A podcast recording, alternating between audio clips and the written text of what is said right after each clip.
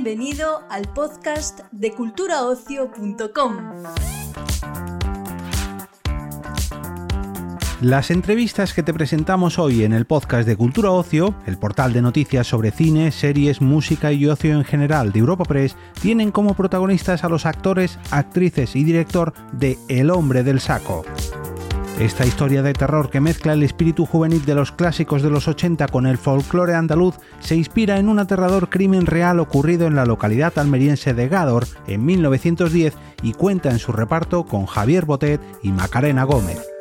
Botet, a las órdenes de Ángel Gómez Hernández, interpreta un espeluznante secuestrador de niños que provocará el pánico en las pantallas a partir del próximo 11 de agosto. Nuestro compañero Miguel Galindo ha tenido el placer de charlar con su director y parte del elenco de la cinta para esta entrega de Cultura Ocio. Bueno, soy Miguel Galindo de Europa Press y estamos aquí con Javier Botet y Macarena Gómez que presentan El hombre del saco, que se estrena el próximo 11 de agosto en cines. Eh, es una historia de terror, pero también creo que mm, habla sobre traumas infantiles y sobre la infancia. Y me gustaría saber, Macarena, como madre de los niños protagonistas que eres en la película, si crees que hay una relación entre la falta de comunicación paterno-filial y estos traumas infantiles que podemos ver en la película. Eh, eh, claro, totalmente. O sea, sí, sí, que existe. No son solo, mm, por ejemplo, la relación que yo tengo con mi hijo, mm, mm, un trauma, más que un trauma infantil, muy reciente, de lo cual habla la película, es el mensaje principal, es que el niño siempre se ha sentido culpable por eh, algo que ocurrió y yo no he sabido perdonarle. Y entonces en el momento que yo le perdono, el niño se libera y, se despoja de ese trauma, ¿me entiendes? Entonces los padres tenemos que tener mucho cuidado a la hora de educar a los hijos y no...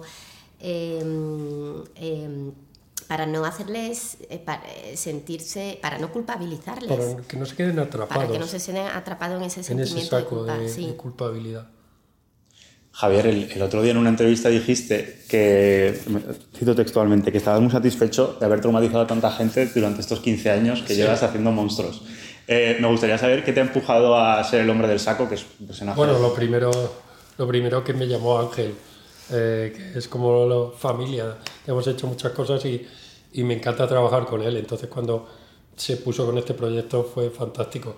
Por otro lado, de golpe, mola crear personajes de cero, eh, mola eh, cuando una historia tiene un monstruo inventado por alguien, pero, pero mm, es súper bonito cuando te proponen encarnar a un personaje que ya tiene tanta historia, ¿no? como el hombre del saco. Y de golpe pues dices, ostras, qué poco conozco de esto. Investigas un poco y, y es bonito, eso es, es enriquecedor descubrir toda la historia y todo eso siempre te ayuda a componer el personaje. Entonces, bueno, la propuesta no, no era rechazable. ¿Habéis conocido más, aparte de, de, la historia del hombre del saco, que a pesar de ser conocido igual tiene muchas cosas misteriosas a raíz de rodar la película? Bueno, sobre todo Botet, porque la ha tenido que investigar bastante sobre, porque esto está basado en, en, un hecho real, el hombre del saco, es decir, un personaje que existió, ¿lo puedes contar? Sí, hay, hay varias historias, pero según los historiadores, la que más eh, provoca esta leyenda que luego se ha usado mucho para aterrar a los niños y todo eso, es el crimen de Gador en Almería. Y hay un jaleo enorme, si te lo lees, que lo puedes encontrar en Wikipedia. Eh, traiciones, engaños, eh, unas fórmulas casi demoníacas para salvar a una persona de la tuberculosis y sobre todo entre medias una persona muy desalmada, eh, un tarado que ya daba problemas y remató eh, cargándose a un niño, sacándole la sangre, que es Francisco Leona. Y, bueno, pues este hombre acaba eh, enjuiciado y ejecutado con garrote vil. Lo, mm, barroco y, estrambótico de todas estas cosas que sucedieron, pues le dieron mucha importancia, mucha publicidad y creo que eso hizo que se usara tanto a este personaje porque cuando se llevó al niño se lo llevó en un saco. ¿Sabes? Y entonces amenazaban a los niños. A ver si va a venir el del saco. Y esto ya... Es el origen de, de toda la historia de, de, la película y todos los acontecimientos sí. después. Eh, saliéndonos un poco del tema de la película, me gustaría saber vuestra opinión sobre, no sé si sabéis que en, en los últimos días, eh, bueno, varias personalidades del mundo de la cultura han alzado la voz contra eh, algunas obras censuradas en algunas partes de España. Sí. Me gustaría saber Victoria vuestra opinión sobre el tema de Virginia Woolf, por ejemplo, o la película de Lightyear. ¿Tienes tu opinión? No tengo opinión. no tengo opinión. Yo mm, me parece muy ridículo. O sea, quiero decir, hay cosas importantes. Si tu ideología te, te empuja a, a trabajar en una dirección, hay caminos importantes en los que trabajar. Eh, censurar eso me parece más algo publicitario. O sea, porque ¿qué, qué efecto puede tener eso? O quitar Buzz Lightyear. Me parece más una provocación que... que Me parece, sí, decir, hey, estamos aquí. ¿Sabes? Como da ruido. Es el marketing que tienen todos los partidos. ¿Sabes? Entonces, a mí no. Eh, me divierte. Porque, fíjate, lo estás preguntando aquí, pues es una tontería que os, os interesa a todo el mundo y estamos hablando de ella. Entonces, misión conseguida. Ya está. ¿Qué ha pasado con Buzz Lightyear? Pues que en, un- en otro pueblo la han quitado del programa en cuanto ha entrado Vox, que es de lo que estamos hablando, eh, y son tonterías que no tienen ningún efecto real. O sea, quiero decir, es. Pero son estrategias del propio Sí, grupo no, sí, de lo Vox sé. Lo que quiero decir para que dar un poquito Buzz de ruido. Era una obra de teatro que se estaba... Eh, eh, la de Victoria Ah, Woolf y luego Lightyear, y luego son gestos que efectiva, efectividad no tienen ninguna, nada más que la publicidad. Bueno, yo... eh, bueno, no opino, pero la Cenicienta es la Cenicienta y... Claro, que, que- que- Cenicienta. que deberían censurar la Cenicienta en la que se explota a una mujer, por ejemplo. Pero no cambiar la historia de la Eh, Cenicienta, ¿sabes? Claro. Sí, sí, sí, sí. Yo Ya, no, ya. no estoy, No, sí, sí, que lo sé, lo sé. no estoy ni yendo a favor de uno ni otro, sino es justo lo que yo pienso eh, de ese evento concreto. Perfecto. Eh, última pregunta ya, porque se nos va a acabar el tiempo. El otro día, el martes, entraron en vigor eh, bueno, eh, las rebajas para los mayores de 65 años en el cine, que tienen ahora el cine a 2 euros. Me gustaría saber qué opináis de este tipo de medidas para fomentar que la gente vaya a las salas, si creéis que son necesarias o si realmente no creéis que ayude mucho a incrementar el público que, como sabemos, últimamente está dejando de ir al cine. Bueno, hay que seguir haciendo las pelis que uno quiere hacer, eh, disfrutando del lado artístico de hacer cine y si la industria está cambiando, eh, es totalmente lícito intentar sobrevivir, pero yo soy una persona consecuente que acepta y, y bueno, ya encontraremos el camino. Si la gente no va, no, creo, fuera todo esto. Así que estoy diciendo de golpe aquí. O sea, te quiero decir eh, que- que, Aquí todo ahora. está cambiando, o sea, hay que aceptar, Todo todo, está ha cambiando. cambiado, o sea, es- una realidad, a- te guste o no, existen las plataformas. Me en el parece bien cine. que se intente- Me parece muy bien que se intente que se rebaje. Yo me he al comprado cine. una.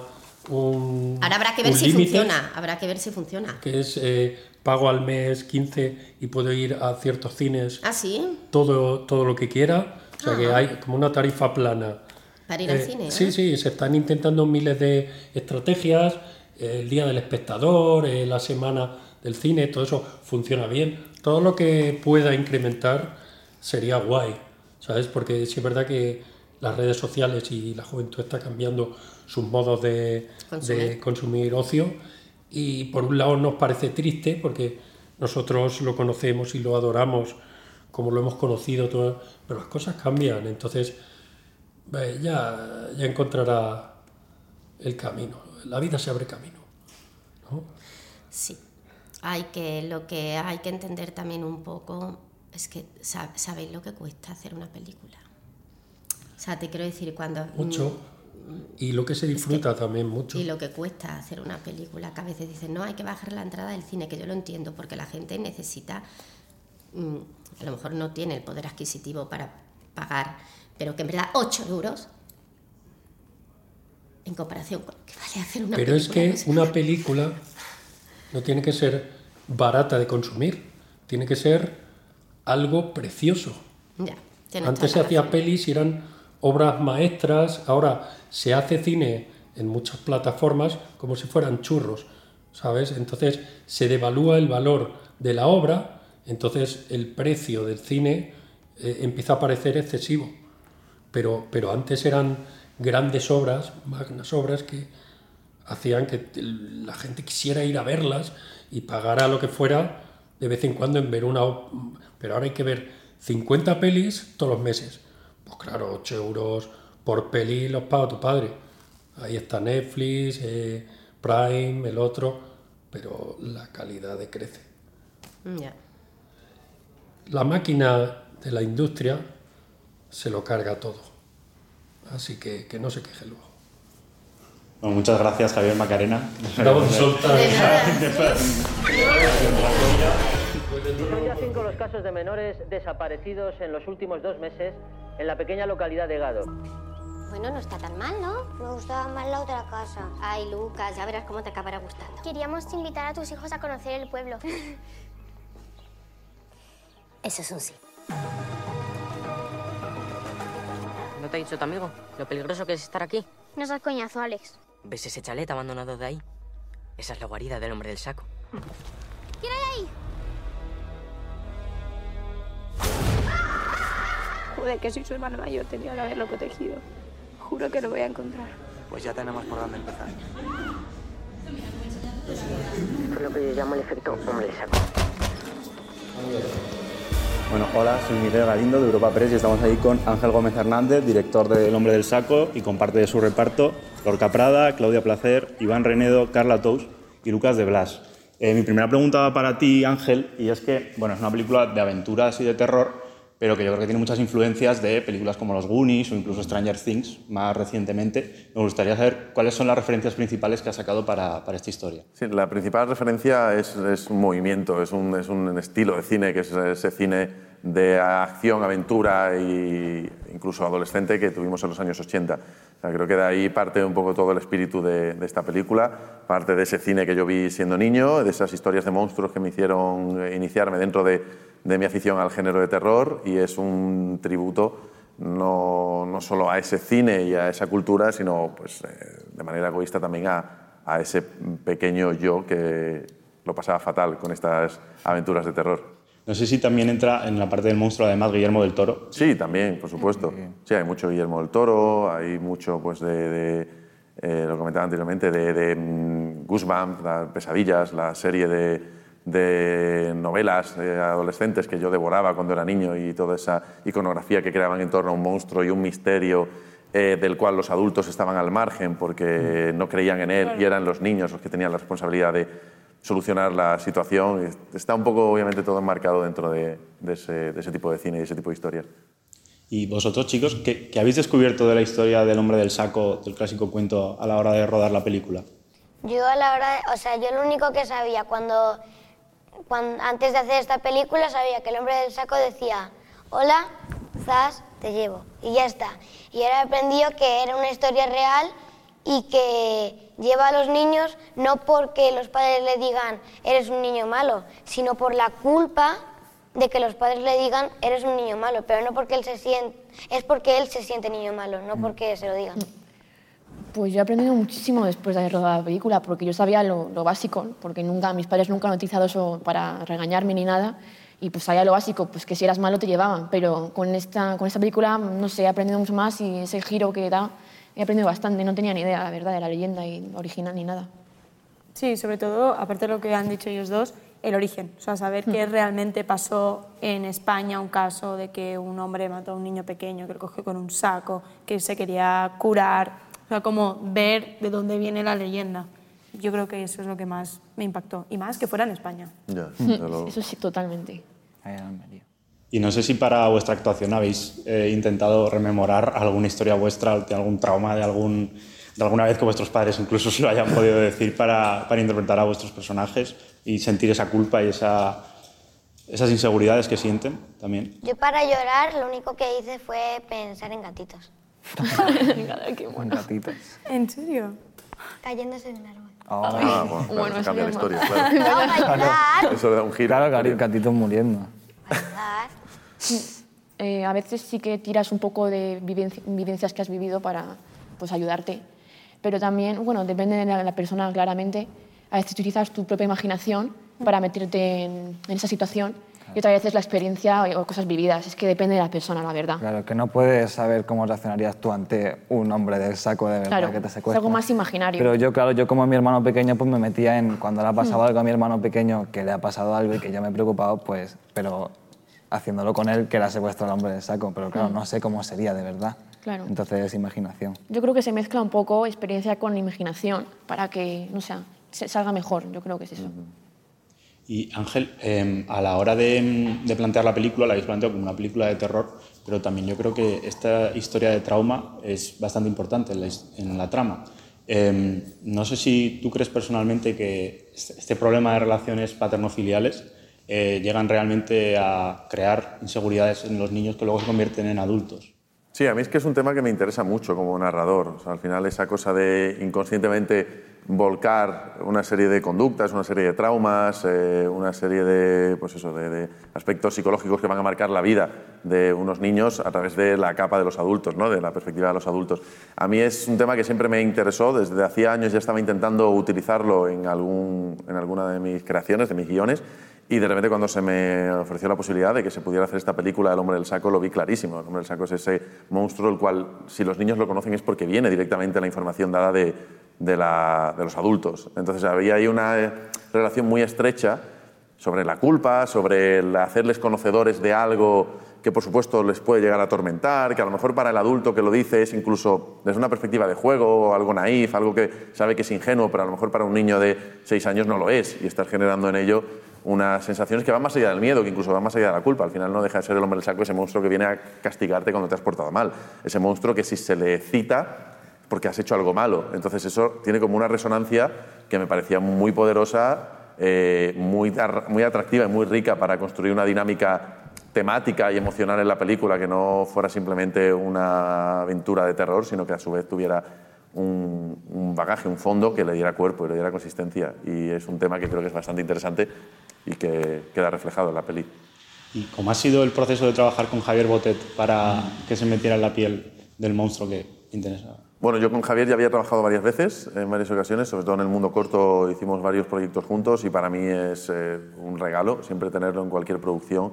Eh, yo además que soy de la generación que le explotó la cabeza con Rec y que sintió absoluta adoración casi religiosa ante esa película como fan del género de terror, el ver que en España podíamos hacer una película así que rompía todas las reglas, que se atrevía con cosas que nunca antes nos habíamos atrevido, que iba de verdad como ¿no? heavy metal a por una experiencia directa del público sin tener que adornarlo y disfrazarlo de otra cosa, sin prejuicios. Esto es el tren de la bruja, esto es una, atracción de horror en la que vas a entrar y vas a desear salir durante 90 minutos. Y yo cuando conocí ahí a, Javier Botet eh, me quedé fascinado con, su habilidad, con su capacidad, con lo que aporta a los personajes para darle esa pátina de, horror. Y ya, como te digo, pues eh, conseguí trabajar con él en algún corto que para mí fue un regalo y me hizo entender que solo quería rodar con él este tipo de, de escenas y este tipo de, de historias, porque lo que aporta de verdad es, eh, es imposible de replicar, o sea, es único en el mundo. Mm. Y lo ves, estás en un set con él, entra por la puerta, ya caracterizado después de sus mm, seis horas de, ¿no? de, de maquillaje denso, y en cuanto empiezas a ver cómo ofrece cosas, igual que ellos trabajan desde sus emociones, desde su concepto de verdad, desde sus líneas de pensamiento, Javier empieza a hacer su trabajo, que por otro lado tengo que decir que es un maravilloso actor más allá de las máscaras, eh, de con una vis cómica envidiable, pero cuando se pone a hacer sus juegos y sus aportes, ves como todo el set se calla, deja de hacer lo que está haciendo y está absolutamente nubilado, nubilado viendo, viendo su desarrollo actoral y eso es fascinante, pero una película así es un regalo. Y por último, saliendo un poco de la película, me gustaría saber tu opinión sobre el otro día. eh, entró en vigor eh, la rebaja del cine a 2 euros para las personas mayores de 65 años. Me gustaría saber qué opinas de este tipo de medidas y si crees que favorecen la vuelta del público a los cines o si realmente aún falta mucho por hacer para que vuelva el público, como antes de la pandemia, por ejemplo. Me parece fundamental. Quiero decir, todo lo que sea acercar la cultura a todos los bolsillos y a todas las situaciones creo que es indispensable y creo que efectivamente se debería implantar más este tipo de, de planteamientos y de estrategias porque de hecho se está viendo que se están llenando las salas, de hecho es maravilloso, es, a mí no hay nada que me haga más feliz que ir a una sala de cine y tener que esperar mm, una hora para comprar una entrada. O sea, eso me parece que siempre es una buena noticia y que, y que tiene un mensaje muy positivo y creo que este tipo de iniciativas pues obviamente hay que seguir potenciándolas. Vale, muchas gracias. A ti. Gracias a todos.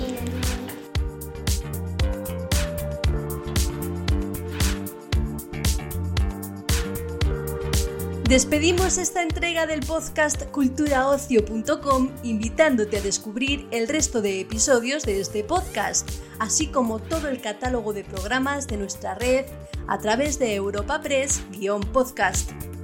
Recuerda, todos ellos están disponibles en las principales plataformas de podcasting.